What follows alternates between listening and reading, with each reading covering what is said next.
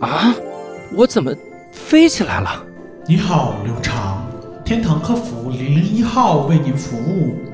下面开始为您播放走马灯，这是你第一次牙牙学语叫爸爸时的情景，给爸爸三连一个呗。这是你考上清华时的场景我，是浙大毕业的呀，第一个千人专场卡拉巴基炸场的场景，伊卡洛斯。这是你成为喜剧天花板时的场景。我一直以为只有周奇墨那种浓眉大眼的才能当天花板，没想到我也有成为天花板的一天呢。这是对不起，我们弄错了。刘长还有八十年阳寿，还有很多人爱着你，回去吧的场景。你逗我玩呢是吧？人生中真是处处充满了风险啊！没想到你在空中完成了一套向前翻腾两周半、转体三周躯体，还能平稳落地。你是体操运动员刘璇吧？我是喜剧演员刘洋，喜剧演员，就是奥斯卡上的那个。哎，你看，这还真是高危职业啊！人生处处是风险，明天和意外，不知哪个会先来。小雨伞专业顾问一对一保险咨询服务，无聊斋听友专享只要一分钱。横向比较专业建议，买保险防意外，只买对的，不买瞎吹的。那那我可以享受一分钱咨询吗？那你是无聊斋听友吗？我是无聊斋主播呀。啊，那你先成为听友再说。我他，呃，上面呢就是我们的恰饭小剧场，小雨伞一对一保险咨询服务。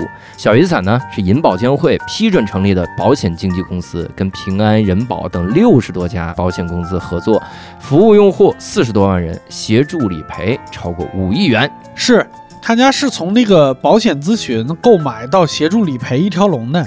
这个一对一咨询服务我体验过啊，顾问会向你了解你的基本情况，根据你的实际情况给出方案。因为不只跟一家保险公司合作，他们那个顾问给的建议就比较客观，会横向对比不同的公司产品，感觉还挺靠谱的。那买保险啊，确实是个比较专业复杂的问题，合同条款长，还有很多术语。咱们保险小白想要买到最适合自己的产品，还是得试试小雨伞的咨询服务，一分钱你买不了吃亏，买不了上当。想了解的听友们，在 show notes，也就是本集简介中点击福利链接就可以预约咨询哦。这期我们厉害了，我还好奇啥玩意儿呢？不要这样说话。对不起，对不起，对不起，我的天哪！无聊斋赚钱了吗？哈喽，大家好，欢迎大家收听这期的无聊斋，我是教主。哎，六兽，哎，这期我们厉害了啊！嗯因为六兽老师回归无聊斋，嗯呵，太不容易了，是吧？我们录了多少期单独的节目，我也觉得不容易。苦苦支撑风雨飘摇的小节目。嗯，但这次我们请来两位嘉宾更厉害，嗯就是人家是两大宇宙知名电台的主播。你瞧，第一位是宇宙牌电饭煲的主播，果然是宇宙。还 真跟宇宙有关系。大家好，我叫东东锵。哇，哎强总来了，锵。总，锵总，第二位是我们的老老老老老嘉宾，哎，人家这嘉宾第一次来的时候，六兽就开开玩笑说，我们遇到这个嘉宾叫逮住蛤蟆钻出尿，嗯，就是人家这蛤蟆现在真是 尿量十足派，就是 常钻常有。怎么怎么钻不干我发现是我们低估了，不是，是高估了自己的能力，啊？哎高估了握力。所以我们请到了我们的老朋友贾行家老师。大家好，我是贾行家。耶我觉得这儿得这儿得先问贾行家老师一个问题，就是贾行家老师，你觉得你那文化参考算播播客吗客嘛？，不算不算，不算我那有稿子，我那哦个怎么说呢？我们叫音频服务产品。骂街不吐胡啊！真的啊，我们那个 有准词儿，人家那个我们得准备，哎，我们得。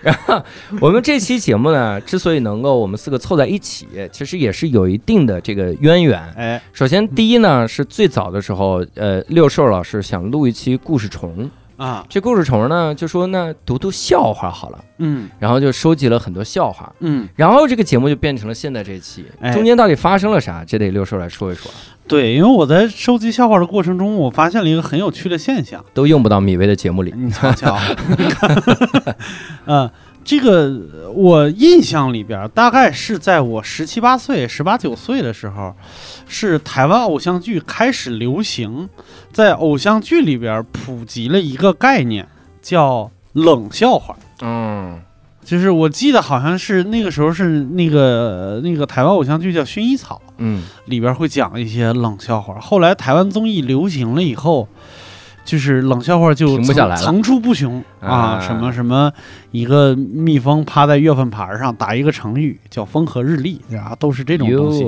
台湾冷笑话也叫月份牌儿，台湾话月份牌，这是，老台北嘛，月份牌，啊 老老台北。蜜蜂汉日丽，风汉日丽。风汉日丽，这也太地道了，老台北。肯定有台北老酸奶。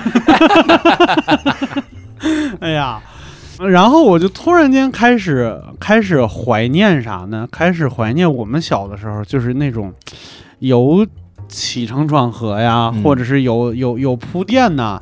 啊，就是稍微精致的一些的那些的笑话，因为我发现本来冷笑话没什么不好的，嗯但是就是有点那种快餐吃多了的那种感觉。嗯然后我就想，谁能记得那些老笑话呢？嗯很明显就是年纪不能太太小。啊，你这你这说话我不爱听。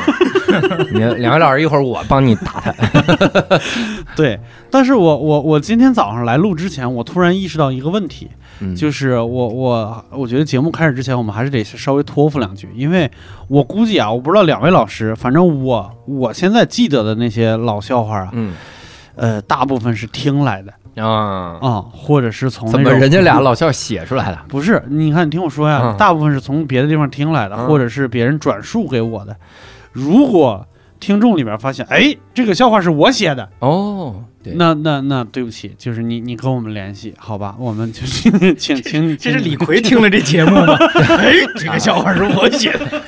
我哥哥转述给你。对这个还是得稍微托付一下，因为有的也不确定年代是什么。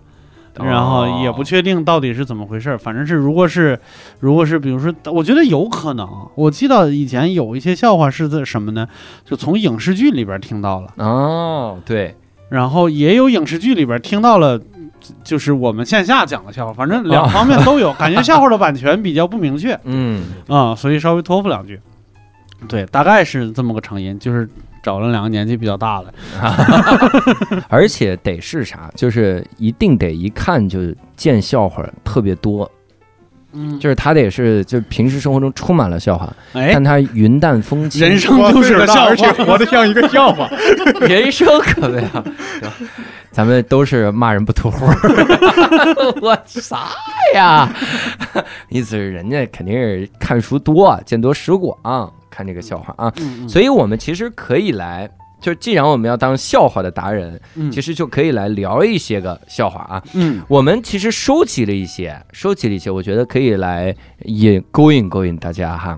你看我我在群里面收集了一些嗯，但多半也是这种感觉冷笑话。啊，呃，比如说这种笑话就是很典型的，就是转述的，叫我不明白为什么要工作要上班，于是网友告诉我，我司故我在，就我公司故我在这儿，啊，我司故我在。这是这谐谐音梗哎，还比如说，看这几个老家伙都没有笑模样。哎，当然，这谁能哈哈大笑啊？这个，还有这个就是典型冷笑话。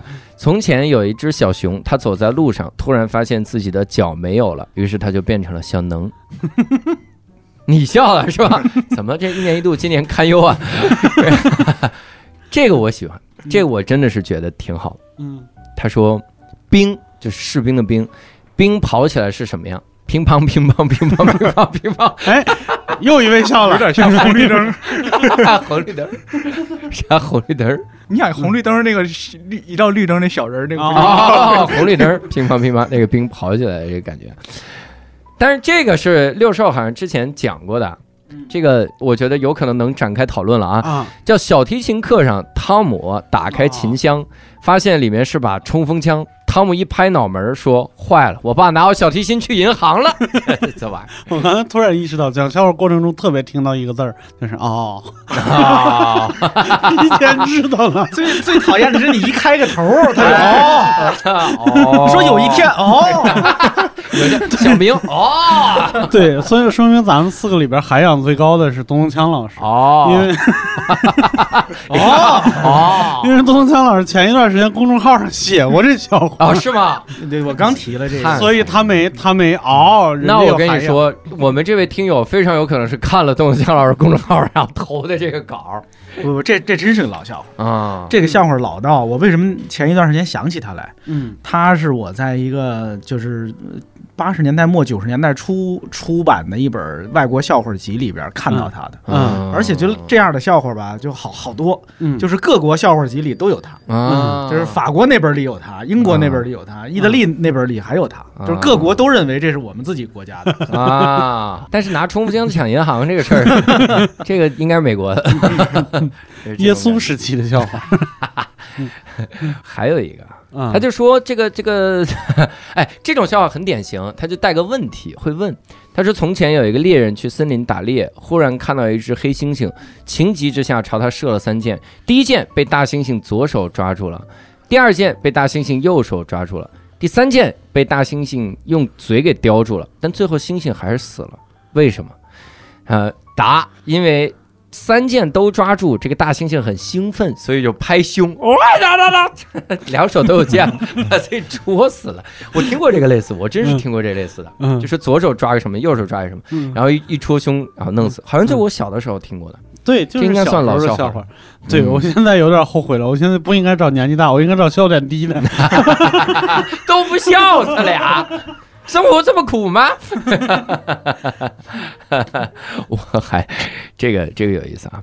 他说，呃，有两，他说这是小时候看到了，所以这是老笑话了。说有两个酒鬼飞机检修员晚上在首都机场值班，嗯都说没喝过机油，俩人就干了半桶，然后就睡着了。嗯第二天呢，A 起床发现 B 没在宿舍，然后就打电话问 B 就说：“我告诉你，你可千万别放屁，我现在在浦东机场。哎，这个笑了，我渐渐抓住东强老师的笑点了。这这挺逗，这挺逗。我最早听的一个版本是那人俩人交流喝机油的经验，而这机油挺好的，也晕乎乎的，但是起来之后不宿醉，挺清爽。那人说：“那你可千万别放屁，我现在在浦东机场。”是这样的一个感觉。怎么这怎么笑了也不不讨论吗？笑了就笑了啊！这我我确实是回想起来啊，就是咱们说录笑话达人，但确实是有一个那啥，我小时候听的笑话百分之九十现在在节目里是不能讲的，啊，都黄笑话，叫黄色笑话，好像这个好像是什么人类，就是不底色里面那个东西，喜剧的底色是黄色，我我想起我小时候看过的一些个笑话，嗯，不光是黄色，涉黄涉政，对其实政治非常的黄色和红色，那个时候你还能短信相互的发，好像那个时候经常大家就是待着待着，然后尤尤其是这什么我爸呀、我二叔他们待着，说了一场，然后就给大家看，你看这个笑话，你看这个笑话，然后你看上面人名儿特熟悉，说这怎么他们还一起坐船呢？就 类似于怎么还坐飞机呢？年代时候坐飞机对，什么飞机还老失事呢？还背降落伞呢，这 这是吗？好像我们都知道是哪个笑话呀。咱们就这么就能把这笑话说完是吗？好好一个笑话说了个稀碎，他们还会流落到荒岛呢，他们还会呃碰到食人族。算了，我不知道你们有没有这经验，就我、嗯。我我当时读笑话，最小的时候是纸质的笑话书，嗯。但是后来有一段时间是大概在二零零几年的时候，嗯。那时候呢，我不知道其他人哈，反正嗯。我当时电脑上装的软件大多数是盗版软件，嗯。而那盗版软件是哪儿来的呢？也不是网上下载的，嗯。当时是有卖各种盗版的光盘的。嗯，就这张光盘里边，它装了三十多种常用软件。藏经阁，哎，对了，哦 就是说有这么一个盗版品牌叫藏经阁，啊嗯，那藏经阁里边嗯经常会拿一些笑话当做附赠，对吧，对吧？就是他你买里边有三十多软件，他还送你好几万个笑话呢，好几万个，真是几万个几万个的给。就怕玩人软件郁闷。就是当时我有很多笑话是在藏经阁的盗版光盘里看来的，有，都是成成成系列的，嗯，太棒了。就是苏联笑话一大堆。哦，台湾的那种冷笑话，什么脑筋急转弯，还当然还有各种别的笑话。啊啊啊，别的笑话，这个我稍微引申一下啊，嗯突然就是你要这么说，我突然想起来一个，就是据说什么曼谷火车站哪个角上有一个录像带店，它是就是当年就是屹立不倒的，就是全全泰国就那么一家就是盗版录像带店，然后听起来是违法的，但是他培养了一批泰国电影导演。嗯。就是从就是都是在这儿租录像带的人，后来就是这帮人成名了以后互相一交流，妈一开始都在这个地方租录像带，哎，这彭浩翔拍过，是吗？彭浩翔的哪个电影里边拍过？是那个詹瑞文演的，啊。就演一个盗版盗版的那个碟店的老板吧。嗯嗯好像在电影里还有一段慷慨激昂的独白，好像是，嗯。就是神一样的培养出一堆导演来的那种人。嗯，对对对对，这好像是这是忘了是谁跟我讲那个故事了，最起码是培养了一批好的广告导演吧。嗯嗯那《枪子藏经阁》里面的笑话还能记得吗？来，记得，来一个，其实有一挺逗的。我上大学的时候嗯是在这个对外经贸大学，嗯。简称叫经贸大学。嗯。但是远在我进这个大学读书之前，我就在藏经阁的光盘里边看到过一个专辑，嗯，那个专辑叫《经贸大学黄教授段子集》。哇塞，这个黄教授呢，黄是姓还是姓黄的黄，形容词？姓黄的黄。但是你在那里边一上来开开篇就介绍嗯。黄教授嗯。是经贸大学教授，嗯。叫黄夏流，夏夏是夏天的夏，啊流是留学的留，啊，黄夏留教授。啊但是，我不知道有谁像我这样的老年人还记得这个黄夏留教授，但是在当时这是一个著名 IP。嗯啊其实它下边是把各种的那个跟呃黄色下流有关的嗯段子、嗯啊，甚至是跟大学课堂有关的，嗯都放在了他身上。这就是《聊斋》里的意史事差不多啊就是把那些段子都安到了他身上。啊嗯但是当时就介绍他是经贸大学黄夏流教授。嗯啊，他在社会主义经济学系啊，啊，大概是这么个。我大事实上我，简称就大概知道是事实上我们的那个大学没有这个系 啊。就后来我进了这个大我学，猜也没有。呃对，是没有这个系的，但是就大概好像有这么一个，大家可想而知后边他的那些段子都是什么了吧？只能靠脑补。不讲啊，我以为你会讲，能讲？吗？你觉得能讲吗？擦边讲嘛？对，擦边讲。我我是记得我小时候买过类似的笑话书，就那地摊上那盗版的那种地摊儿，它经常是那种就是好多笑话，但其中有一章节叫夫妻笑话，你就看里面就全是这种黄色的这些玩意儿，嗯而且夫妻之会间不用讲了，而且会配黄色漫画，啊就它不是为了性的，就是黄色搞笑漫画。嗯它是那种，所以大家看的时候很开心，大家老交流这种笑话，来回的、来回的讲这些。嗯你要讲一个我，不讲，你们你们都什么毛病？真的是我讲一个黄战讲过的笑话。啊黄战在《不文集》里面讲过的笑话嗯，这个是我见过黄笑话的天花板。嗯哦他也不是黄笑话，他反正就是性笑话的天花板。嗯他就说有一个小孩儿，那口算特别笨，然后老师就问二加二等于几啊？小孩就拿手指头扳，二加二一量手指头算，嗯，等于四。老师说你是不是傻呀？你这二加二都需要拿手指头扳，嗯而且你扳你能不能别让我看见扳啊？啊，你偷偷扳啊？你塞到裤兜里扳行不行？小孩就塞裤兜里，说你再算一个吧。五加五等于几？小孩扳半天，十一。这个有点侮辱人了。这是、哦，哎，这我觉得挺好笑啊。我是说，我刚才看到了杨家老师的表情，那表情有点侮辱人，特别天真懵懂的一个表情，眼神在说为什么呢？哎呀，剩下他那个不文集里的很多段子就讲不了。他他那布文集啊，我觉得里边有一些其实也挺水的，啊。并不是个个都是天花板级，有一些也就那么回事儿，嗯，是吧？我我其实最早，哎呀，就是辛辛苦苦买到一套的时候，嗯。看完之后还挺有点失望的，嗯因为觉得含金量没有那么高，嗯。但是嗯有好的，有好的。是，你说这个说好不容易买到一套，嗯我就我我我记得有一套书，我这儿有一套书，当时买的时候很兴奋。这套书蒋航江老师那儿也有，就是好像就是我现在已经就是不翻它到什么地步，我已经忘了它大概叫什么名了。就是古今笑话儿堂盖是吧？是啥来着？我忘了，反正一共是五本儿还是四本儿，就每五本啊，每本儿颜色不一样，特别厚。中国古代笑话集成，对对对对，中国古那那那五大本儿是吧？中国古代笑话集成，我几年前我买那一套的时候，那本那一套那时候还不贵，就是一两百块钱。买了以后，我当时就想，我靠，下了单以后，我觉得二手书这么古老的秘籍，没人知道，我单口事业有成啊！真的买回来一看，他妈的全是文言文，就 是没有一个能看懂的。嗯，那不至于吧？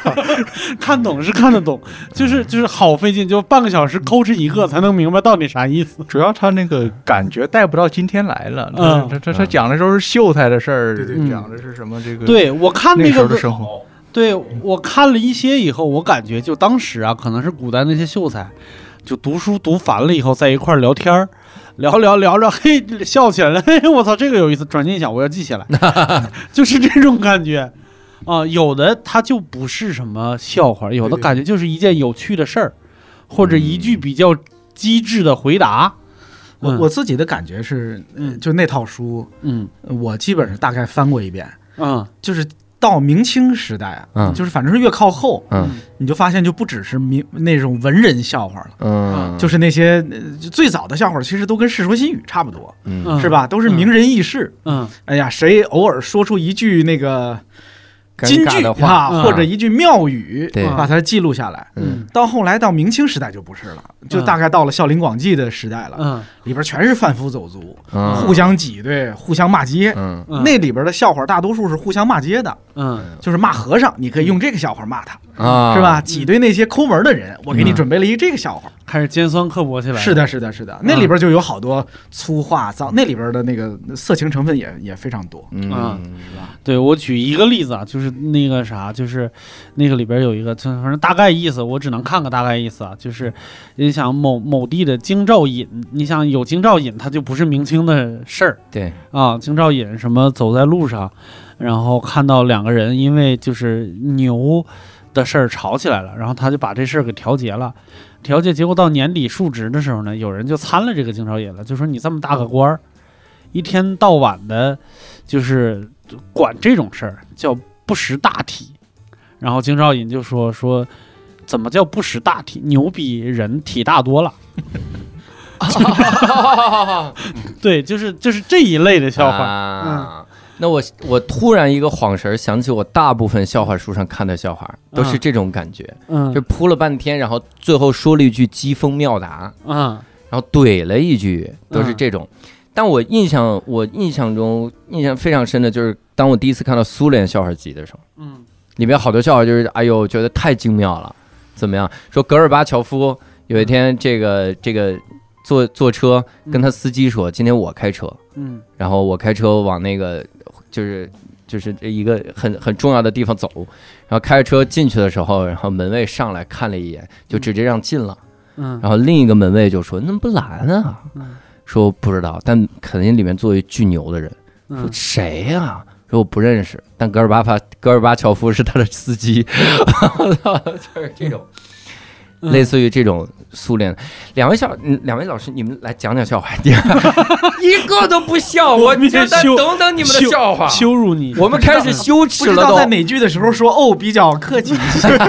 对，这大部分都听过，这是麻烦了。有一种说法是，我不知道贾老师听没听过这种说法，就是这些我们现知道的所谓苏联苏联笑话，嗯，是美国人编的，集中力量嗯编出一大批来，嗯投投放给全世界。那应该就是里根一个人自己。他自己可能编了半本儿吧。对啊，他那会儿发言的时候老讲这些个东西。我自己我不确定这事儿，嗯但是反正有有我听过这么一个说法。有，我自己觉得这是轻视人家苏联人民是吧？嗯苏联人民自己有能力编出好笑话有一些笑话，我们今天看是一个是苏联式的思维方式，还有一些笑话是说实话不是生活在苏联你想不出来。嗯呃，美国人能编出一部分来，这个有可能。但是枪总说那个对，就这个笑话，它是一个好文学，它比美国笑话精彩。嗯那是 所以说还应该是苏联本土的笑话。我我小时候的看笑话呢，那个时候其实大家伙儿笑话就有几个几个日，除了你专门收收集笑话书，有几个日常的场景，就那几本杂志嘛。但这几本杂志挺好玩的，就是如果你看的是那个故事会啊，故事会，嗯就是那种不是很好笑，嗯然后的所谓夫妻笑话。啊啊，会有很多，呃嗯呃，就是属适合那个坐在车站里，在工棚上，在在在班级底下关拉腿上翻那种。嗯稍微大家伙儿那个时代，哎，那个时候还还是认为《读者文摘》是比较是的，是的。雅致的杂志吧。嗯嗯我我刚才突然想到，就是《读者文摘》和有一本杂志一直在在跟着读者文摘的那个感觉走，甚至在文章上也是直接就用读者文摘用过的，叫青年文摘，啊，青年文摘我经常看，就是最适合作为对比的，就是读者和青年文摘的那个笑话那一页。嗯你就当然这么说，反正这些杂志这些杂志都已经过去很多年了，就青年文摘好像总是在用读者用剩下的一些东西。啊，读者的笑话其实还有很多还是选的非常好。还还是非常好的，嗯。对，就是他选一些阿根廷的漫画，包括基诺的漫画，嗯嗯，包括一些笑话，就是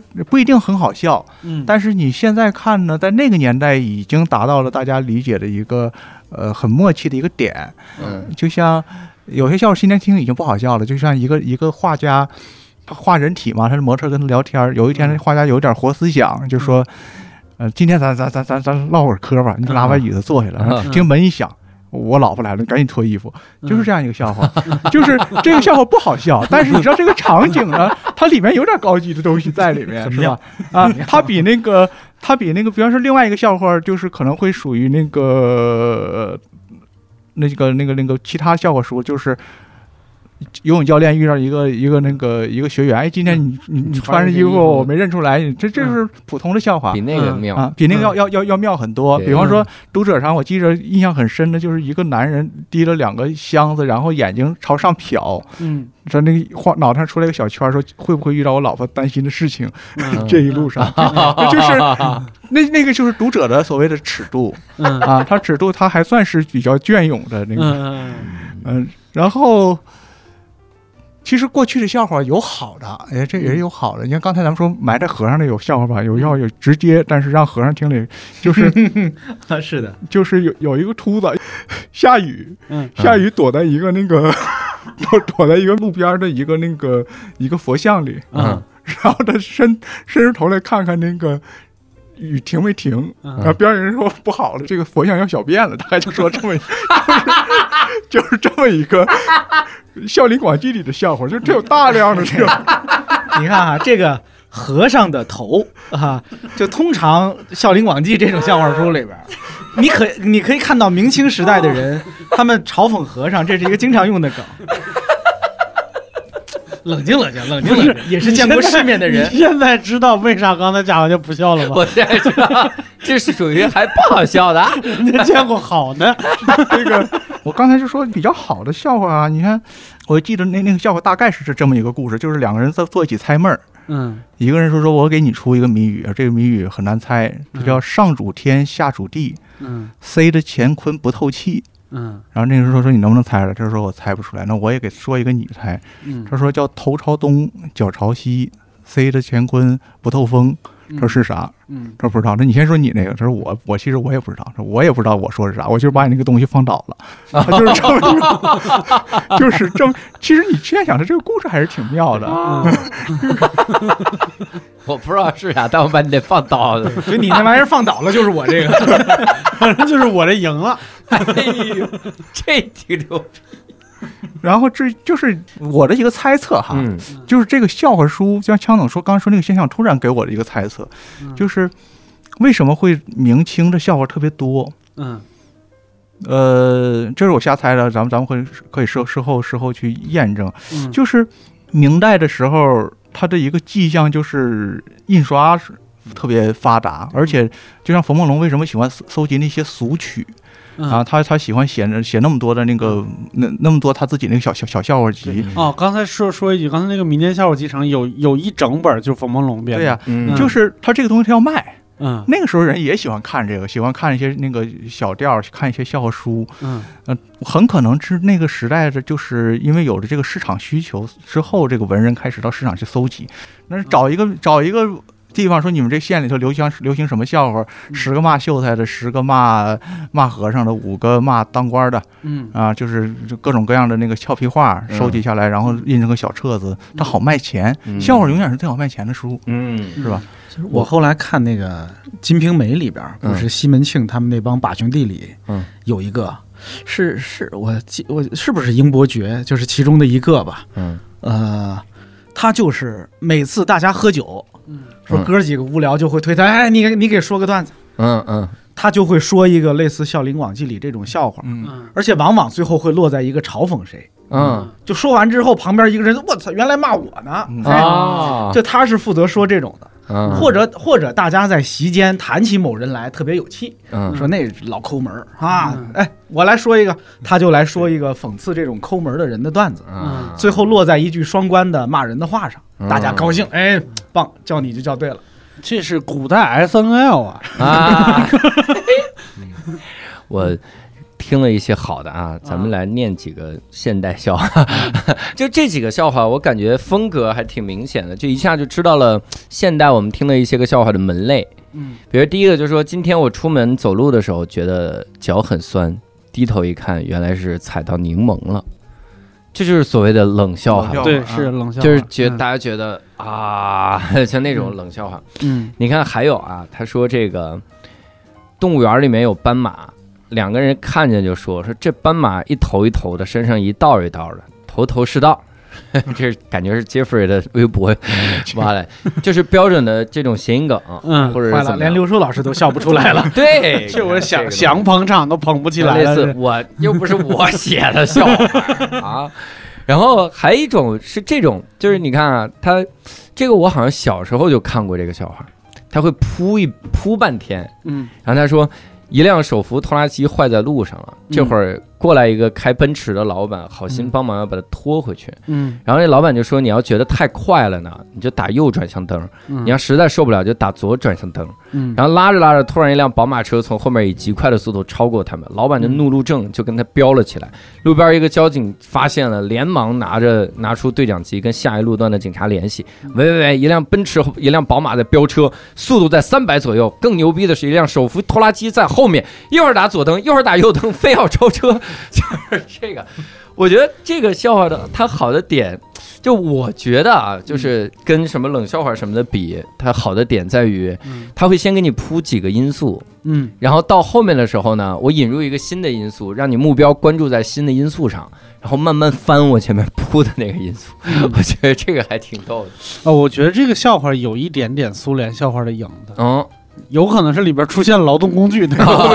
啊就有这个意思吧。是吧？那应该是一乌克兰笑话呀。戈尔巴乔夫还要超过去。对但是就是说起来，就刚才不是说那个苏联笑话，我我好像我有一个猜测，就是说法是什么美国人写的什么之类，但是我听过另外一个说法，就他刚才说的那个，嗯就什么戈尔巴乔夫是司机什么之类的，我听过那个说法，就是这是一真事儿。就是这是这，但这不是戈尔巴乔夫，这是就是现在我在互联网上很红的一位当年的苏联领导人，嗯这个王红现在我们叫他勋宗，叫叫叫是勃列日涅夫是对，勃列日涅夫，因为他因为我为啥说他是真事儿呢？就是我看那个视频，就是勋宗当年有一辆车，好像还在那个里边还撞毁了，现在在某一个博物馆里边搁着，哦。就是被撞毁的那辆汽车。所以就是好多人都都也有可能是，就是勋宗当当当年勋宗，勋宗当年就是比较潇洒，然后这种事儿留下的比较多，就有可能是是是这个原因，也有可能是大家把这些事儿都安在他身上了。嗯。啊这个就是十多年前有一本正式出版的，啊我印象中是中央文献编译出版社还是什么出版社出？你听，实际这样的出版社嗯出版的，就叫《俄罗斯笑话与幽默》啊，啊，里边专门有一部分叫呃政治笑话。政治笑话。而且这个政治笑话是写的是，比如说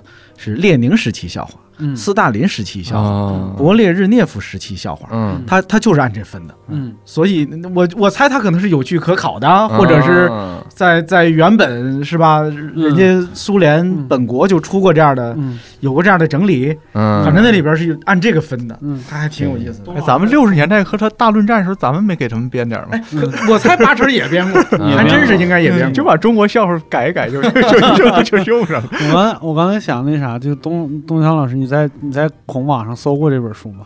已经搜不到了。四千，四千，哎呦，我回家我得给他包个书皮儿吧，我得，我得给他包个书皮儿吧。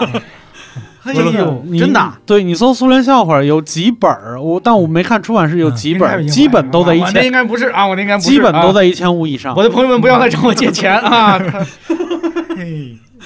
我那天真搜来着，啊，这一本儿都买不起，跟苏联相关的笑话集一本儿都买不起。我我是 就梦碎了，现场搜了一下二十二二十五自己那块钱，一本二十五，完了，我出三十，我这人生的大起大伏啊，我出书皮儿。这大起大落受不了啊！哎，我是想到以前我好像听过一个类似的苏联笑话，然后发现他的幽默的原理，现在很多的脱口秀演员还在用，尤其是国国外的脱口秀演员也嗯在也在用这个。嗯。在里面就讲说有一则新闻嘛，嗯。说这个呃现在面包发生了短缺，嗯。大家都要排队购买面包。嗯。然后说这则新闻拿给法国人，法国人问什么叫短缺，嗯。然后拿到瑞典，瑞典问人问什么叫排队，嗯。拿到苏联，苏联人问什么叫面包，就是这样的一个，这样的一个，我发现他现在还活着是啥？有一天我听了一个演员的笑，一个黑人演员，嗯。他呃我在网上看的啊，他黑人演员，然后讲那段，他说我现在有一个习惯，我这习惯就是别人聊天的时候呢，我不会在意别人觉得我文化水平低，所以我只要听到一个我不认识的词，我直接拿出词呃词典我就查，我就查这样的东西，我我觉得没什么丢人的，我就是这么坦然面对。嗯。然后有一天大家在聊天，那个人说说我爸最近得了什么长单词恐惧失忆引起的肠宁梗阻什么绞痛，就后面那词巨长，我当时就拿出字典查什么叫爸爸，对，黑人讲的，黑人讲的，刚你说的排队的那个，嗯。我我小时候也，就是是我印象比较深刻的苏联笑话吧，啊。嗯。就是也是大家一块儿买面包排队，嗯队伍末尾有一大汉说排了好长时间，说急了，说我不排了，嗯。我要去问问是谁制定的这种混蛋政策，嗯。你们等着，我去问问去。嗯。过过了半天儿回来了，嗯。大家说你问完没有？他说我他妈那边排队比这边排队人还多呢。那边排队更长。就这种这种，我觉得挺有意思的，我都很难概括这种技巧。嗯就这个技巧，可能你你只能叫障眼法，就是错误引导法，然后你关注的一个部分，但实际上是另一个部分。对，但是我跟你说，脱口秀上有一个分类，我觉得也能跟也能跟那个这个笑话分类涵盖得上，嗯就是有一种说法，也不是什么正式说法，反正有一种脱口秀叫蠢蛋脱口秀蠢蛋脱口秀，啊，蠢蛋脱口秀就是在这里边儿就是。就是他脱口秀不是上舞台讲自己的事儿嘛，扮演的是自己，自己主人公往往是一个比较蠢的一个人，哦，新仔的所有脱口秀，哎，你不能这么说。啊，就是，呃，我我很生气，嗯，我很愤怒，然后我很傻，嗯。什么什么什么之类的，或者是这里边这个主人公是这样，有一种叫帅哥脱口秀哦哦，（handsome 脱口秀嗯，嗯），就是它里边用的主要技巧就是戳破现实。嗯。啊，然后什么一个。就说白了，咱们我觉得笑话里边就是苏东坡的系列笑话，基本上都是帅哥脱口秀里边的那种，嗯就是妙问妙答，然后什么讽刺一个什么什么什么什么，就是就是这种叫帅哥脱口秀。就我觉得就是在放在笑话笑话里边也能这么分聪明人笑话和蠢人笑话啊。是不是大概我的理解？对，我想蠢人笑话比较典型的就是那个，呃，那个那个叫什么，呃，剃头小徒弟，一天到晚拿冬瓜啊练刀，拿冬瓜练手那个，啊人一叫他，对，然后一叫他就把那个刀插在冬瓜上，然后就走了。然后等他正正式开始刮给人刮头的时候，刮刮刮刮，然后他师娘说买菜去，叭一刀就插在那人头上了。我觉得这就是蠢蛋的，嗯就是蠢货笑话。然后我跟我我再说一个那个那个叫什么，就是所谓的英 handsome 笑话，就帅哥笑话，就是不是没有帅姑娘啊，就是稍微托付一句，就是呃有一类，就我觉得笑话里边经常扮演帅哥的那个人，就是有一个有一类笑话都是卓别林是主角，就是说卓别林到一个小城市去演出，这个小城市里边一共只有两家这个呃理发店啊，然后有一家特别干净，然后那个理发师长得也很帅，发型一丝不苟，然后另外一个就很脏，然后这个理发师头发也特别长，然后人也很邋遢，然后他就毫不犹豫的就选了这家脏的，嗯。然后随行的人就问他为什么，然后他就问了这个随行的人一个问题，他说你觉得那家理发店的理发师的头发是谁剪的呢？啊啊，这就是所谓的帅哥笑话。啊，这种帅哥笑话最常见的主人公嗯，是阿凡提吧？啊，是吧？什就是么疾风妙对，其实各国可能都有一些这种像阿凡提这种嗯人物，是专门承担这个嗯帅哥笑话里边这个帅哥角色的。嗯苏东坡也是，是吧？对嗯对，苏东坡也哎、是那些笑话，我有一个很典型的，我给你们念啊，他类似我都能想起来，他，他写在书上是什么样。就有一个农民想用最短的围栏围起一个最大的面积，他就请来一个数学家，然后数学家用了很短的一段围栏，把自己紧紧的围了起来，嗯。然后说我已经在圈子的外面了，就是类似于这种，这是哲学笑话吗？就是要配，就是要让大家去叹服，嗯。就好像一休那种，我其实刚才就想从一开始说冷笑话这事儿，嗯。因为我原来没想过这个嗯。冷笑话跟一般的笑话的区别是什么。嗯。苏联笑话里边，刚才我们举的那些例子就没有冷笑话，嗯。是吧？嗯。因为它都是跟现实有关系的。嗯。那些冷笑话往往是情理之外的，嗯。就根本就不合理。嗯，啊，预期违背。对，就是他预期违背到了一个完全不合常理的嗯。头头是道啊什么的，啊，他就是纯粹的歪理。嗯。对对对，它好像有一些逻辑上的关联，嗯。所以他还讲得通，但实际上一点道理都没有。我踩到柠檬我就脚酸了，对呀、嗯所以就是它跟我们以往的笑话的区别，它冷就冷在这儿，嗯，它冷在你根本想不到，它也不合理，对。嗯，它它可能差别是在这儿的嗯。有道理，啊，就是我们喜欢的，反正我吧，我也别嗯。我们了，我只代表我自己，嗯。我喜欢的老笑话啊，还真是冷笑话诞生之前的那些嗯，合情合理的笑话，嗯。嗯，是吧？我是想起一个什么笑话，那天我我听谁说来着，就大家聊天的时候聊到一个笑话，但我觉得这已经是我近几年听的很好笑的一个笑话了。嗯，讲笑话的大忌，先提高了很大的预期。期是吧？啊他就说有人去理发，嗯。然后理完了之后，理发师说你看看怎么样？然后他对着镜子左看右看，左看右看，说嗯。我明天多多叫点人来，然后理发师说：“哇，你太照顾我的生意了。”他说：“你也多叫点，别说我欺负你。”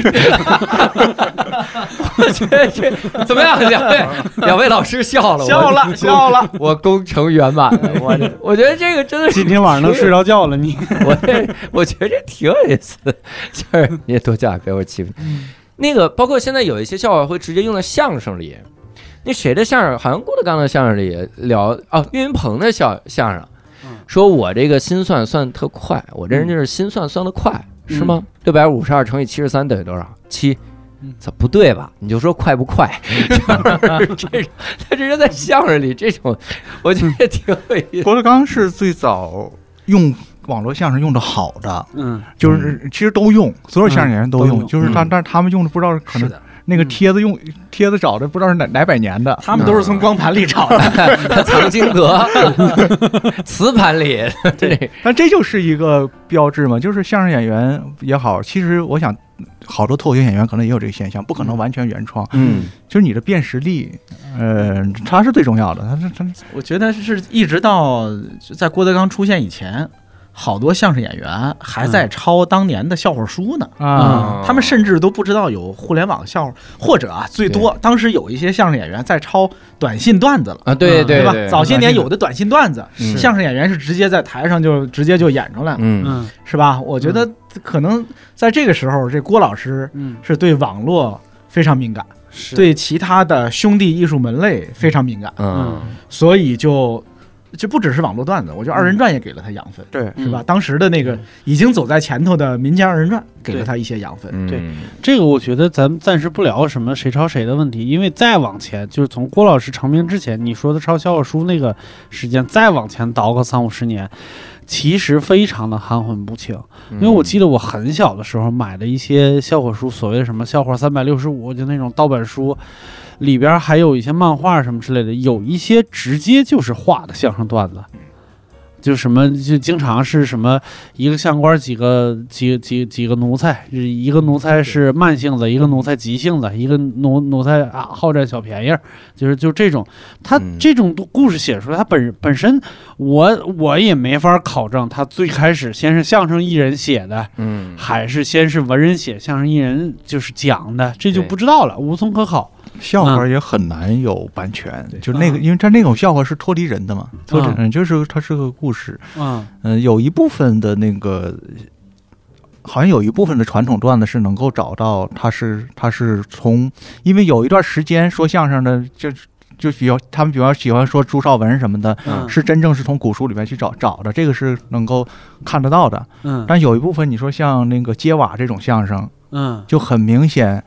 它可能就是一点一点的，是有是有一点点那个源头的。比方说哪个租房的缺德，把人瓦卖了，这事儿是有的。嗯。然后他一一层一层的去上向上积累，嗯，呃，就一堆积起来的就听来这么一事儿，然后哎。在这事儿里边不断的加包袱，对你的包袱好，然后我我我我我也就裸去用了。最后这个最后就是再找到一个，我觉得是有有一个结构思维的人再重新去组织这个东西，哪个哪个包袱不好，嗯。哪个包袱不利于这个人物或者有矛盾，再把它扔出去，最后就建立了一个好段子，可能是这么一个顺序。这个侯宝林、马三立都，就比如侯宝林，他后来呃出过一本书，嗯。叫《侯宝林旧藏民国真本笑话什么选什么之类的》。嗯。侯宝林自己也写过，他大量的买笑话书。嗯。嗯侯宝林的相声段子有有大量是从他看到的嗯。中国古代的和外国的笑话书里那个拿来的。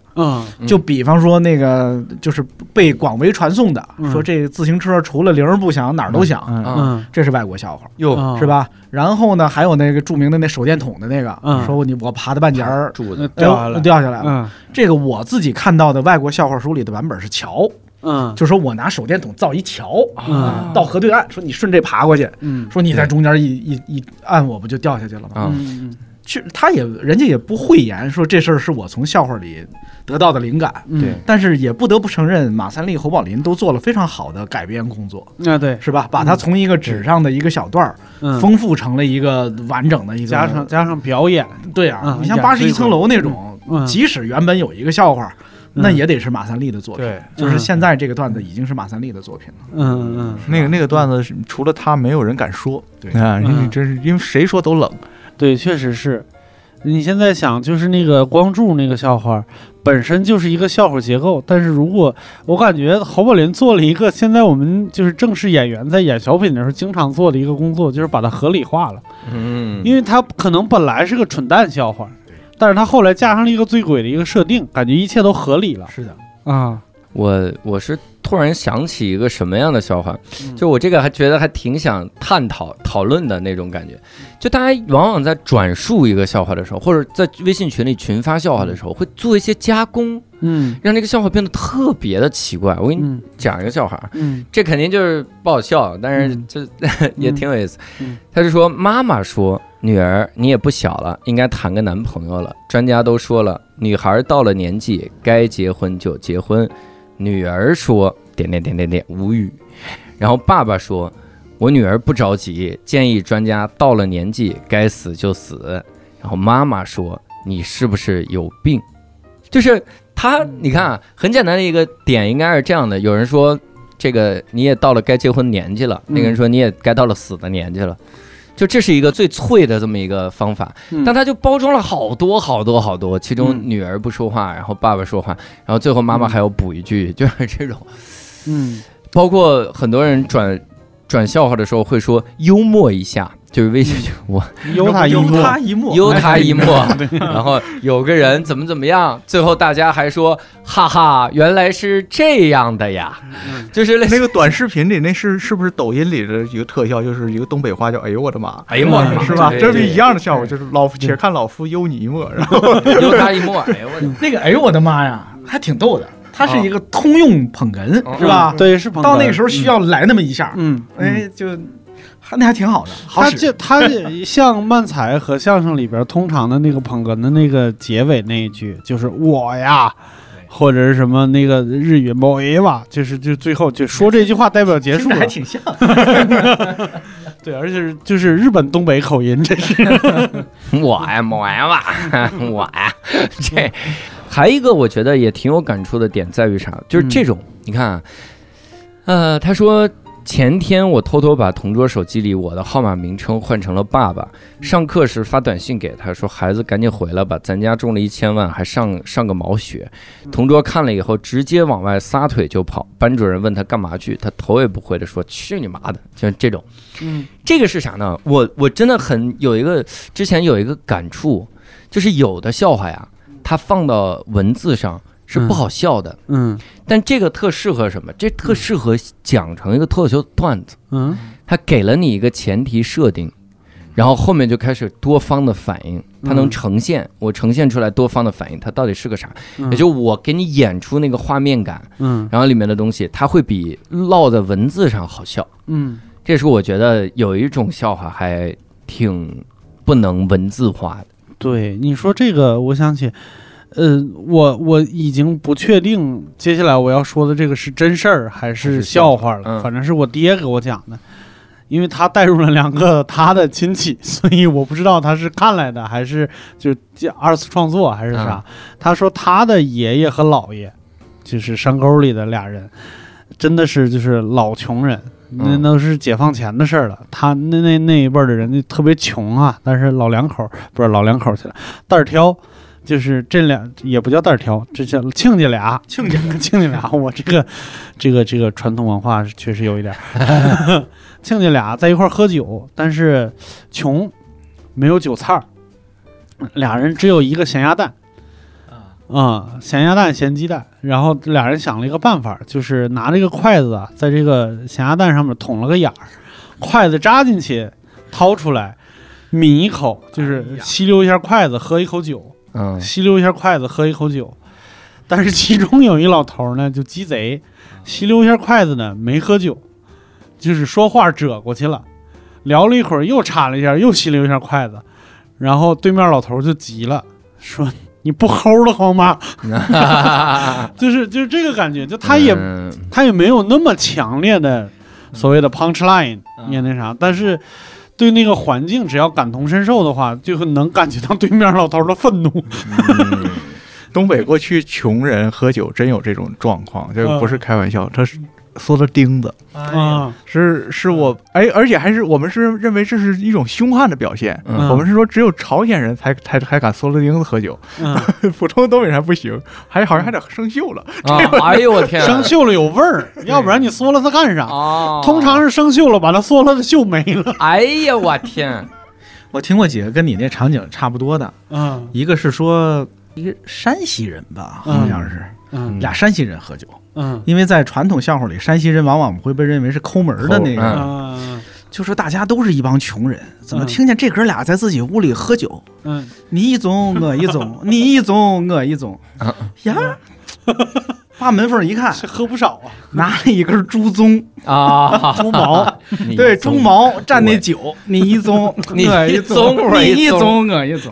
哎呀，以为喝一盅，还有一个就跟刚才你说的那个，也是那呃传统笑话里是说这家人穷，嗯嗯也是又穷又抠门儿吧，嗯说家里就一条咸鱼挂墙上，嗯他爸说这咸鱼啊咱不吃，嗯看一眼吃一口饭，看一眼 吃一口饭，这全家就看这咸鱼。嗯突然他弟举手，妈妈，我哥看两眼，啪个大嘴巴，咸死你！跟你刚才那齁的，对，你想这逻辑是一样的，是一样的吧他他是真是假没那么重要，反正他是这逻辑。而古对代就是好多，这也是一大类，就是嘲笑穷人的。嗯，但值得注意的就是，嘲笑穷人的段子百分之八十是穷人穷人自己编穷人。自己写的。哎，对，嗯这这这不是说谁谁在贬低的，是自自嘲用的。对你这个就是我我我我这个我敢百分之七十到八十确定是我们自己家的了啊，因为它就是没有 punch 彻底没有 punch line，但是是个挺好笑的一个事儿，就是我我爸的姥姥，然后也是穷吧，就好不容易凑了一点那个棒子面，熬了一锅棒子面粥。正在那熬着呢，因为我们老家太阳山里边，你如果去过那种农村，你就知道那个墙特别矮，因为都是大石头垒的，中间没有泥，它就是石头和石头就是形状不一样，卡缝卡上去了，所以那个墙顶多就到人的胸口那块儿。正在院里熬粥呢，然后外边就开始跑，就跑人，就跟他说说快跑快跑，日本鬼子来了。然后老太太说了一句话，就是我我我我爸我跟我妈讲的，说老太太说日本鬼子来了，我也得把这口粥喝了。哎，我是刚才想到一个，好像是以前在哪本书，好像是好像就是《笑林广记》里面看的，说有一个人熟读《孝陵广记》吧，熟读《孝陵广记》，因为刚才六兽说他想去买《孝陵广记》，嗯，但你真的你买到的时候，你就会肠都回青，因为大家能转述出来的就是那里所有的好笑的段。它里面有一个说啥，有一个人他们家太穷了，然后这半个月见不到一点油星儿，然后有一天啊，去人家家办丧事儿，嗯。给人家打帮厨，嗯。还沾了一手的油，回来赶紧洗到这个脸盆里，说呵，这一一一一脸盆的水，咱们能吃个一个月。嗯，然后他爸叭一个耳光，你要洗到井里，咱吃一年。的确是大家特别喜欢揶揄穷人。刚才那个贾老师说的那个喝酒的，嗯就是、其实有一大批，只有好多都已经分不清是真还是假，还是那啥了。就是北京这边就有一大批，北京那边酒铺里边有各种呃舔酸酸涩的，啊，哎呦。就是一块糖舔一年，舔一口糖喝一口酒，那就喝的自己的唾沫、哎。口水。腌鹅卵石的，就是一锅一一锅咸水泡一锅鹅卵石。老汤。啊，老汤石头子儿，对，老汤石头子儿，揣一颗鹅卵石，酒铺里喝酒去，就各种各样，就是为了下酒啊。然后之前不是正直在那个什么上一席上还聊过，就是那个那个穷回乐园里边，他们叫综合豆，就正直起名了叫综合豆，就是没事儿去参加别人的那个啥婚礼的时候，看见花生瓜子抓一把装兜里，然后这儿抓一把那儿抓一把，什么豆都有，然后揣着这一包这个去喝酒去，现在叫混合坚果。对，混合坚果，混合坚果齁贵还。这就是中国人喝酒，我不喝酒就不太理解啊。就是嗯你看，只有咱们汉族人就是没有没有什么吃的，他也得搞一点东西下酒。是的，嗯呃这个，但正常好多民族，尤其像俄罗斯，包括我看藏族人就是干拉，我们东北叫干拉，就是他是不不喝酒、不带酒菜的，就是你嗯喝酒就是喝酒，吃饭就是吃饭。嗯。嗯，咱们这个习俗是挺好玩的。我猜是因为一开始酒不好喝，是为了把它送下去。有可能。呃，嗯。而且到这种状态的酒肯定也不好喝了，哎对。又又不好喝，二锅头都未必了。对，烈酒，那些穷人喝的烈酒是吧？可能。嗯劣质酒是，嗯。就既是度数高的烈酒，嗯。也是劣质酒，对，可能就是得，否则太难喝了。那要做成胶囊，就是？哎呦，往下咽。对，我不知道两位老师，因为这个肯定是我们只能来请教两位老师了哈。就是笑话这个东西啊，它怎么会产生呢？我觉得这个事儿也挺困惑所有人的，嗯。就是怎么会有一天突然有一个人说，我这样说这么一句话挺好笑，而且伴随着笑话产生，往往还一个就是我们经常听到一些个什么集中营的笑话，嗯。纳粹时期的笑话，嗯就好像人们在特苦难的时候，反而能编出来这些特别的搞笑的东西。嗯就这个东西其实挺困，我不知道老师们有研究吗？或者是我之前看了伯伯推荐的一本书，嗯。叫《希特勒万岁，猪死了。嗯》，啊，他就搜集哎这本书多少钱？在这个挺贵，现在挺贵，而且现在买的都是盗印的。看我瞧瞧，嗯，反正我家里有一本，大家可以上你家有有有有。去你家复印吧，好不好？包书皮了，其实笑和笑不一样的，因为你看那个动物有一种本能，一百尤其是块钱左右吧。尤其是100块钱咱咱们嗯。咱们这种猴子，嗯。嗯。就是他看到其他的动物遭难，嗯，他就会笑得很开心。嗯。他最最喜欢看的就是薄弱，比方说是他的那个卵蛋上被 被被什么硌一下，嗯。那个所有的猴子都会笑得特别开心。这个 这是一个这是一个呃社社交中间的一个现象。嗯。啊，也确实是是个快感。嗯。但是他我们会说他和那个集中营笑话和苏苏东笑话嗯和捷克的笑话是完全不一样的。嗯比方说集中营笑话里面有一个比较经典的，虽然不好笑，但是你能看到犹太人的性格，就是呃一个两个犹太人要被枪决，枪决之前。临时改成那个绞刑了，你犹太人说：“你看见没有？他们现在连子弹都没了。”嗯，就是这么一个笑话。啊呃就是你能看出他的性格在吗？但是就是人在那种时候的笑，他就和猴子好像不完全一样了。嗯就是笑的这个表情能够确定的是，他是从哭来的嗯啊。他他因为为什么只有人会笑，就是因为嗯其他动物它它它没有完成这一个进化，然后嗯笑是一个最简单的表情。嗯笑人人一笑长得就差不多，是因为嗯这这个只有在笑的时候运运用的肌肉最少。你做嗯其他表情，你运的每个人运用的肌肉都很有特特质，嗯，所以笑是一个适合聚集在一起做的干的事儿。嗯 这就是一个社社会学的一个一个研究。嗯而那个那种苏联的处境，那种处境的话，它是一种悲观嘛，就是说这嗯甚至是绝望。嗯但是你越到那个时候，它能刺激起来的那个寻找的这个荒谬的那个感觉就越越尖锐，它给你的嗯体验是极端的体验。嗯。你的那个笑，所以我所以我会说，我怀疑美国人编不出一些最好的苏联笑话是这个理由。嗯。就美国人编的笑话是是那种阳光下的笑话。嗯。美国的笑话书好无聊啊，我就觉得。就是几个人进酒吧嘛，啊，那几个人进酒吧，一个什么人，一个什么人，一个什么人，都是这种笑话嘛。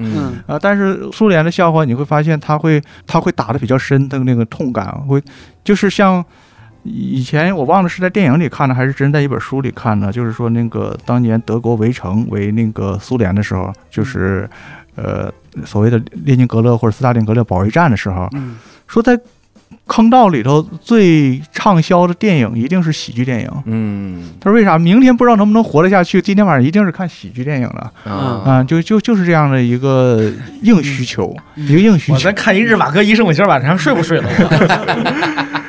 然后中国笑话又不一样，所以我我就说同样是笑话，你会说会发现笑话和笑话是完全不同的。就是，呃，中国的笑话，你会发现它是一个没有个体意识的笑话，嗯是一个很古朴、很古典的一个时代的人的处境。嗯就是你看这里面没有个人，嗯实际上它也也很好笑，嗯他对人观察也很好玩。比方说有一个老寓言，其实也是笑话，就是有有一个人拿这个一个竹竿过城门，然后横着横着过不去，嗯。竖着过不去。嗯。然后他最妙的这话不是这个笑话本身这个底，像你说的这个这这个嗯 line，哎，嗯。不是这个 punch line，嗯。就是这老头说啊，我也不是什么圣人，嗯，但是呢，你为什么不把这个竹竿举成两截截成两截，这不就拿进去了吗？他确实不是什么圣人，就是这句我也不是什么圣人，你听听起来这这个如刻画如神啊！就是我们我我我我们今天自以为聪明的人上来也不也是现。在现在我们就是几个人在一块儿脑爆的时候，就如果有一个人有个点子，通常的开场白就是我瞎说啊我，瞎说，我瞎说啊，然后但是能不能一定要然后他确实很谦虚，说瞎说就瞎说。真的瞎说了。没想到瞎说的人他还那么实诚。哎呀，对，你想换这老头儿，我瞎说啊，你把这个棍儿截了，咱也不懂啊。我就瞎说，就是蒋老师说，就是中国古代的笑话里边，我也就大多数是一个群体对另一个群体在说话，嗯就是极有极个别的珍品啊，嗯。就是我我难以分类，但是有的时候我会发现有一些笑话是它在中国古代笑话里都是一个异类，可能。嗯。嗯。我我以前印象深的一个，我后来发现外国也有类似的笑话，嗯。跟这个跟这个结构基本上一样。嗯。一个人与别人的媳妇儿私通，嗯，纪念沙朗私通，嗯，沙朗私通，又没死，然后也是老公老公回来了，嗯这个媳妇儿慌乱之中把这个奸夫嗯装进了一个米袋子，嗯藏在了门后。嗯然后老公回来就觉得屋里不对劲儿，嗯说是屋里怎么哪儿不对劲儿？嗯这是什么？嗯，就指上了那一袋子。米袋，我就这老这老婆就就慌了，说不出话来，这这这这支支吾吾就支吾半天。呃，袋子里边人说米，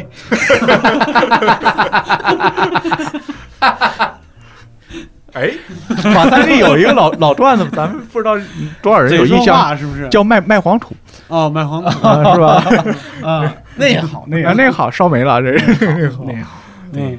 就那种段都是马三立敢说。嗯，然后我想起来，就是呃一段时间以前，因为一直在钻研所谓的这个小品，就是 sketch，这个那啥，我前一段我发现我今年看过最好的一个 sketch，不是所谓的日本的，也不是美国的，还是俄俄罗斯的，就是俄罗斯还有 sketch 呢，对，就很厉害，而且你发现就是和他们这个政治笑话一脉相承，这非常非常有趣。但是我觉得就是为了为了为了为了让这一段顺利播出啊，我把里边这个主人公改成斯大林，嗯就是他你大家就明白什么意思。就他讲这个斯大林到一个药店里边去微服私访，就说那个说你们这边现在这个生活怎么样，还能跟得上，还能跟得上吗？然后那药店的老板就是还行，你想买什么？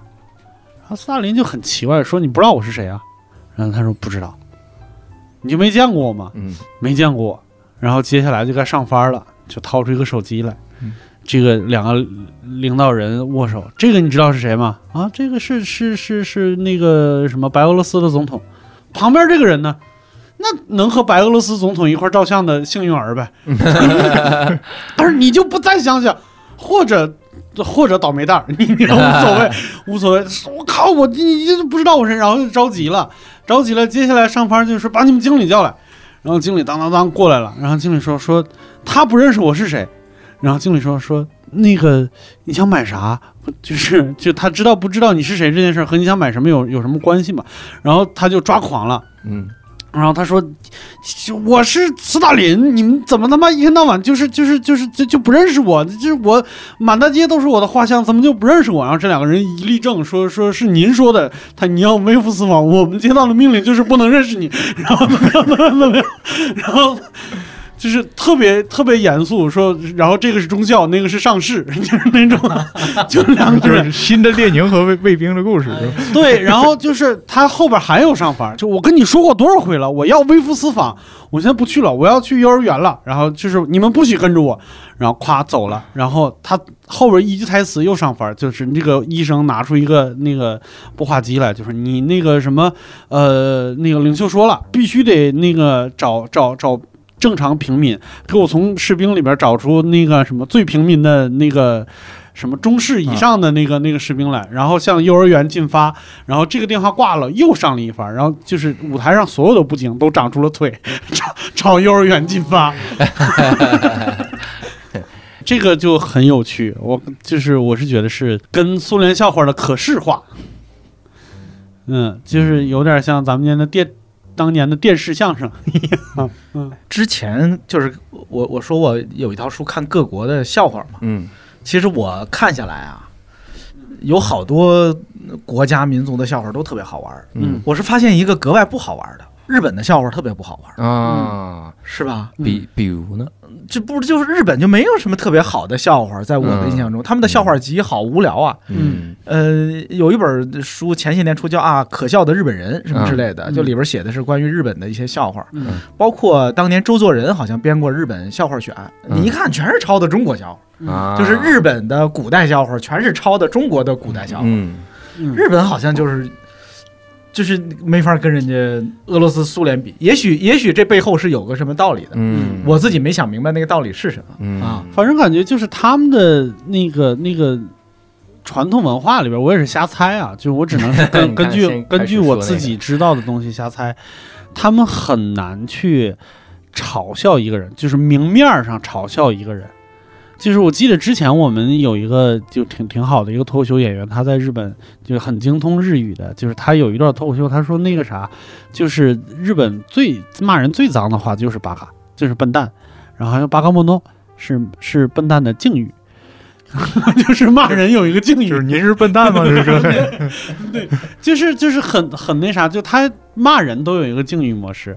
然后我之前也说过，就漫才这个形式，它和相声最终的那个原理上有一个不太一样的地方，就是吐槽这个人。吐槽这个人通常是代表观众说话，是要给坐在台下的日本人一个安全感，就是台上有一个人是站在我这边的，嗯他们才敢笑出来。这是一个不当众表达感情的一个一个一个一个，我觉得是一个基础吧。所以我猜他们没有很好的文字笑话，可能是因为这个嗯那就日本脱口秀还是不太流行吗？不太不太流行，是不是看不了日本人？他们这些年唯一一个就是能称得上是脱口秀演员的人，但他们那个地方叫叫单人单人剧，嗯就就一个是个瞎子，啊，就是让你就是讲。述自己的生活嗯啊、而且他是蠢蛋，就是我这个瞎子我有多蠢。我生活中遇到过多少困难，大家才敢笑，得让得让观众知道哦，他自己不在乎，嗯才能笑出来。我以前吧，我我我原来有过想出来过一个，嗯，解释吧。嗯我觉得幽默是自由的，自由这件事情的廉价替代品。嗯嗯，就是说你，你或者就拥有真正的自由，嗯。那这个时候你不需要幽默，你幽默干嘛呢？嗯好像有别人说过，说天堂上不需要幽默，嗯。是吧？因为大家都开心。怡然自得，嗯。开心，嗯。不需要再说笑话了。嗯。但是呢，幽默是给那些不自由的人的。嗯。但是你在那幽默的那一刻，那放松的那一刻，哪怕你是在集中营里边，嗯。嗯。你幽默的那一刻，你也是自由的，嗯，对吧？你你品尝到了一点点儿嗯。好像自由的东西，嗯是吧？嗯。但是你看，要如果用在日本这个事情上，就嗯。我的理解可能就是他们已经他们不渴望那个自由的感觉，嗯。就这个事儿对他们来说不是一个特别有吸引力的，嗯。或者他们梦寐以求的东西。嗯。为什么苏联、俄罗斯的笑话好听好玩儿？那就很容易解释，嗯。是吧？嗯。那就就跟喝酒一样，嗯。这跟喝酒是一样的，嗯。道理是相同的，嗯，是吧？对，说到这儿，我跟你讲一个日本喜剧演员讲了自己的事儿，但是我觉得很很有笑话的一个特质，然后也听起来很耐人寻味。就是日本一个我很喜欢的一个漫画，那不是漫才组合叫千鸟里边的那个就大豆根，他是出生在日本一个非常非常小的岛上，小到这个岛上只有一百来户，而且很偏，所以岛上只有两种人，一种是靠岛上的食材当老板的人，就很有钱；一种是给这些老板打工的工人，他就是出生在这种工人家庭。然后他的爸爸呢，从小到大就就有一个梦想，就是我要有一条自己的船出海钓鱼。然后他说，他爸是一个很温柔的人，就是类似于那种他在学校里边打了人，然后他爸就是把他领回家的时候，就是就是开着小皮卡那种特别小的小皮卡，那个回家路上就会安慰他，就是说我也没什么本事，就是但是我能保证你这辈子都做你想做的事情，所以这件事儿我不会骂你。就他很感激他爸爸这这种人。然后他记得他十几岁的时候，他爸终于买了一条小船，嗯然后就去他们的那一个一个一个礁石，就是一个岸边去，在船上钓鱼。但是他们那个船又不能开走，所以所以就在岸边的礁石上拴了一个缆绳，这个就相当于放风筝一样，把这个船放出去了几百米。这个时候有一个富人的船，就从旁边横着切过来了。他爸就站在自己的那个小船的船头朝上，因为那个富人是在船头上喝酒，旁边有美女什么之类的，就朝着上面大喊说：“哎，别过来！什么这有绳子，什么什么之类。”然后那富人听见了，然后这个船拐弯，拐弯的时候就有一段距离是跟这个船特别近的，然后这个船就船上的那个富人冲下就冲他破口大骂，因为。岛上就这么几百人都认识，说你他妈算什么东西？你也敢买船？你也敢出来？你也敢就是过这样的生活？你还逼得我掉头？你吃了雄心豹子胆了？就那一顿破口大骂。然后这个小孩就是相声演员在，在那个他父亲的身后看着他父亲的背影，就在那挨骂，他父亲在那儿点头，让那个船过去，他就觉得特别的难受。就特别难受那一点，这时候那个船走远了，然后他爸爸流着眼泪，扭过头跟他说一句话，指着那个大船就说：“你以后要他妈成为那个人。”嗯，就他自己说的时候，这一句话是所有人都笑了的，但是我就觉得当时我靠，就特别真实嗯啊！你以后要成为那样的人呢，就是 就是来骂其他穷人。呃 后边那句是我自己补的啊，嗯就是大概那个那个事儿是挺有意思，就是大家都以为他在怎么样的时候，但是他是把希望放到下一代上的。嗯嗯，我觉得日韩喜剧嗯，因为韩国喜剧，我不知道两位老师看过没有？就首先韩国没有这种一个人站在台上聊的这种，啊，然后他们的喜剧更是就是，嗯，他还不如日本的那种创造力。就日本的创造力在于，我一个搞笑艺人，我就一直在创作段子，一直一直，我可能手里有三四百个段子，嗯都不太一样嗯。但韩国人是这样的，我一旦有一个模式成功了，这个模式是啥？比如他们之前有一个就综艺叫《寻笑人》，《寻笑人》这个这个就是这个这个叫男人万岁还是叫啥？嗯啊，男人之间叫男人之间，嗯他就是一个一个人，他女朋友特作，去一个店里面呢，去了一个明显不符合经济实力的店里面呢，然后非要点最贵的菜，然后这个男朋友只能说这是最贵的菜不好吃，然后女朋友说怎么可能不好吃呢？然后就女朋友那再问再问再问再问，就是他那个名字叫载勋，然后就载载云，然后说怎么不可能怎么可能不好吃？然后隔壁桌的一个男的，这个时候突然就说。这牛排怎么一点儿也不好吃？说 我操，他他不好吃，你看他说不好吃，然后呃说那老板肯定说好吃，然后老板端着牛排出来，啪就倒地上，说这么难吃的东西我都不得不愿意拿出来，然后几个男的在一起就跳舞，意思是这种就说我们男人之间有这种默契，类似于这样的，就这个段子，呃就当时爆火，爆火之后呢，然后他第二期呢还是这样，就他去了一家年糕店。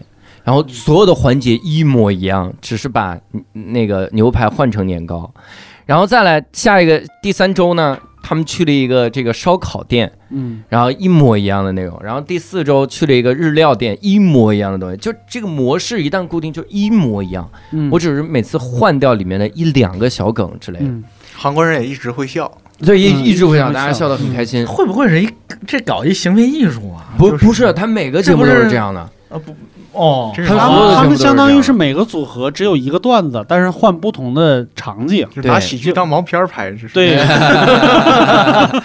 对，是有是这个意思。然后我不太喜欢韩国小品吧，就是韩国嗯 sketch，、韩国最近最近这一二十年有 sketch 的原那个啥，就是除了几个最出名的，像什么纸片人啊什么之类的，嗯就那种搞肢体那个啥的肢体喜剧的以外，大部分的题材是来自于黑化女性。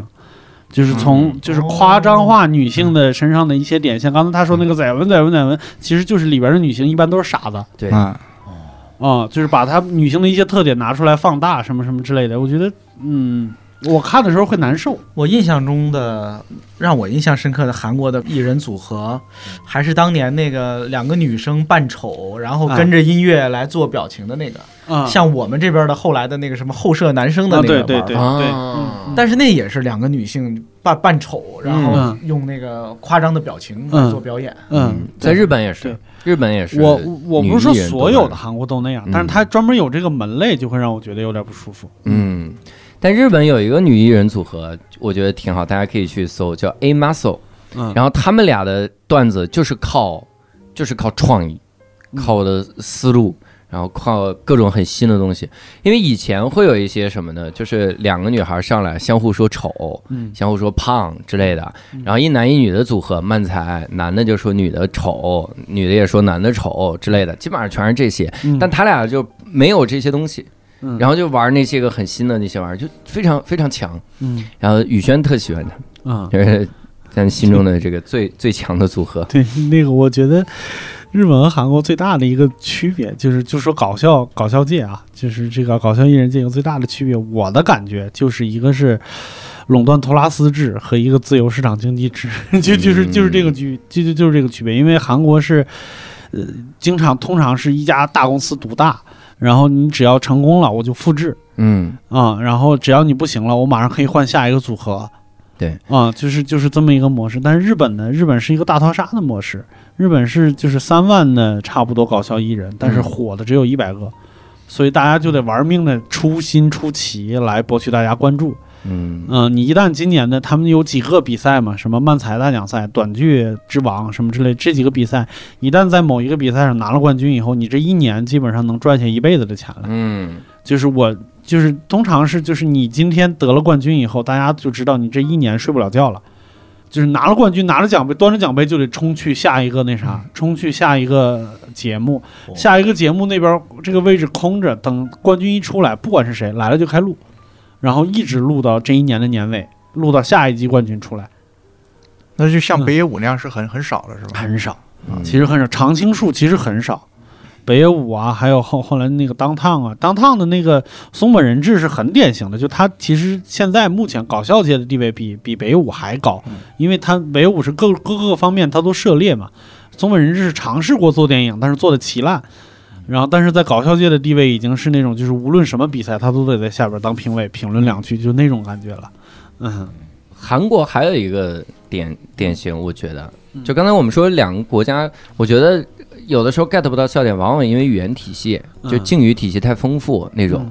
然后韩国还有一个特点是，他们老造星，就他们的各种的运营的模式是我要造星的运营。嗯我之前听过一个就在韩国学魔术的人，他说韩国魔术是什么呢？就是这个人往那儿一站，你就知道那是一个明星。嗯就在韩国做魔术练习生，也是要他妈学跳舞的，要学跳舞，然后形象什么的嗯都要进行包装。嗯，你出来之后要有要有这个，他就是明星那一套行业影响永远是那样。，对对，所以他们的搞笑艺人，那我就是一见到你，我就要想到你的拿手梗，嗯。就是要有这种东西。我没有说是我见到他，我看到了六兽，我想到的是他创作能力强，不会的，我看到六兽就要想到他一个梗。他可能是对不起，他就每次都表演对不起，只有对不起，然后所以他就只能每次我相同的壳儿，不同的内容往您填，大概是这样的感觉。唱一五环之歌，对还有我对对。那个，就是就是，如果有一天就是出现了一个所谓的什么高考练习生，就本来就是练习生，哎呀，这就是我们做 Sketch 的思路，这是基本功，就是要要把两个东西混合起来。呃，说起来，我我突然想起来一个那啥，就是相声的祖师爷是不是所谓的那种帅哥、帅哥、帅哥笑话里边的主角啊？就是我听到过一批东方朔的帅哥笑话。东方朔得算所谓帅哥那个角色吧，在这个啊搞笑界。啊、就聪明但是可是人家东方朔知道他是相声的祖师爷，对我觉得东方朔本人肯定不认可这事儿。对对，但咱就这么说嘛，就是大家为啥拜东方朔？什么算相声的祖师风格？然后咱们看，你比方说，呃相，声哎，这个有相相相声演员里，你就说侯宝林、嗯张寿臣，他可不可以代表是他的祖师风格？如果是的话，那就成立。嗯有，现在能听到的最早的相声，嗯是不是也就是张寿臣这一代了？再早的有个别的那老录音是嗯。口技呀、什么对对子什么等等之类的，那个就就听不出风格来。对，那听不啊出风格来，因为那嗯只是、只是一个非常高德林也也挺帅的，高德林风格也挺帅。嗯，我我说不好那个祖师风格是什么，嗯。可能更像评书，嗯。是一个老头儿，一个说书人，在给你叙述一个什么东西，嗯。偶尔让你笑一下，嗯。可能这是相声的那，可能我我我脑子里想出来就是张寿臣这种风格，可能会是比较嗯。正统的偏相声的那种，刚贾老师说祖师风格吧，可能是那种吧。嗯，哎，你说这个，我突然想起一个笑话来，就是咱们可能到后期了，没想到还有笑话出现。嗯这是听看一个很早很很早的那个啥，就是王自健还没出名的时候，王自健一个专场，也不是专场演出里边的一个录像，还不是王自健说的，侯耀华说的。嗯他就说两个老相声演员，好像说的就是什么，要么就是穷不怕，要么就是谁，就是当时说的好，然后那个慈禧就把他叫去了，就说你给我来一段相声，然后讲笑了，然后也挺好，说你明天再给我来一段，那啥的话，我给你五倍奖金，嗯，但是有一个条件，这段相声只能有一个字儿。哟，然后他就想辙，就是怎么能一个字儿把老佛爷逗笑了。嗯然后他后来他晚上回家就找了他们那一个弹弦子的一个艺人，那艺人是个瞎子，说嗯你明天跟我说段相声去。然后弹弦子说我不会，他说没事儿，明天你就什么话你都听我的就行，我让你往哪儿走你就往哪儿走，我让你我让你停你就停。啊，那个瞎子说行，然后这俩人就到了颐和园。然后就是那个老佛爷在亭子里边坐着，他俩就站在那个湖边上，然后那个那个穷怕就一个字儿跳，哎呀，然后就笑了。你说这是帅哥相声还是蠢蛋相声？这个这个属于相声演员给自己脸上贴金，就是他能见着慈禧的概率，就跟侯耀华给人买的包是真的是一个一个比。嗯，后边还有还有后续，那后续就是说说你能不能不说话，把我逗笑了。嗯那就是然后相声艺人就穿大褂嘛，里边没穿衣服，然后说相声一开始就给人来了个倒立，哎呀，这老佛爷还能让他活着回去？回去回去是回去了，留了一留点东西在这儿。回去以后说话声音变尖了。领赏了。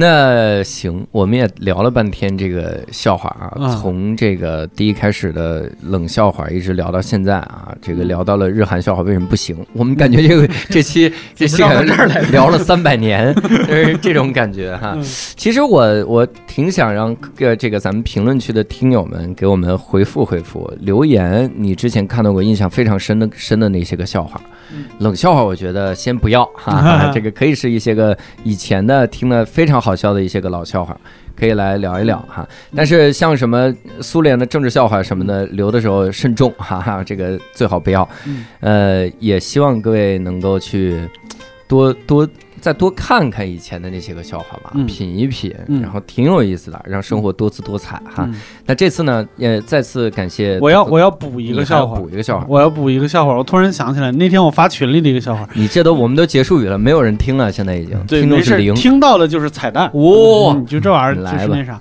因为这个笑话，那天我在群里边发的那个笑话，是我一想到笑话这件事儿，我就会第一个想起来的笑话。嗯这是当年高中的时候还没分文理班的时候，我们那个生物课老师讲的。就首先，生物课老师讲笑话这件事情，我觉得他是一个很酷的一个人。嗯他上来就说，他说那因为那一节就是学那个呃人体结构还是啥，反正就跟解剖有关的。然后他讲了个笑话，他说，呃，一个病人在做手术的时候，嗯在临被麻醉之前，听到护士说了一句话，然后就吓死了。嗯因为他听到那个护士说，他说：“莱特医生，这次请你下手轻一点，因为你已经划坏三张手术台了。”对，这是这是我我不是说我感觉他对我很有意义，所以我把他说了。啊。